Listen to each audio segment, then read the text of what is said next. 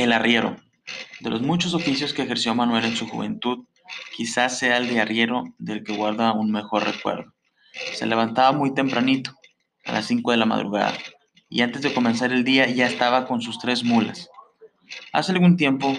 me comentó que Andrés y Donato eran por aquel entonces en el pueblo los intermediarios del carbón y siempre le estaban reprochando que si primero atendía a uno o que si primero atendía a otro, cuando la verdad era que él se rompía la cabeza tratando de satisfacerlos de la mejor manera, como él podía y como él sabía.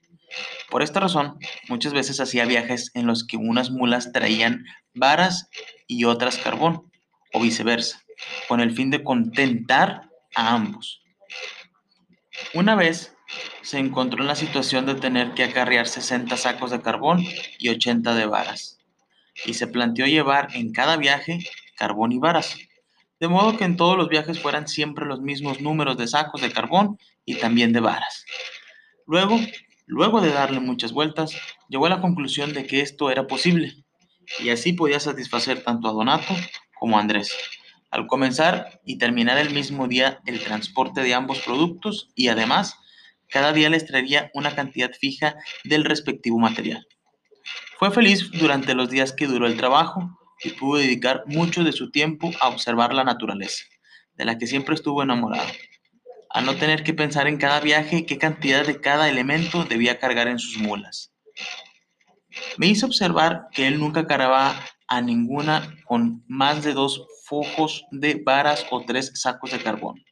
pues éstas constituían su principal medio de trabajo y no quería arriesgarse que alguna, por exceso de carga, se le enfermara. ¿Podría usted,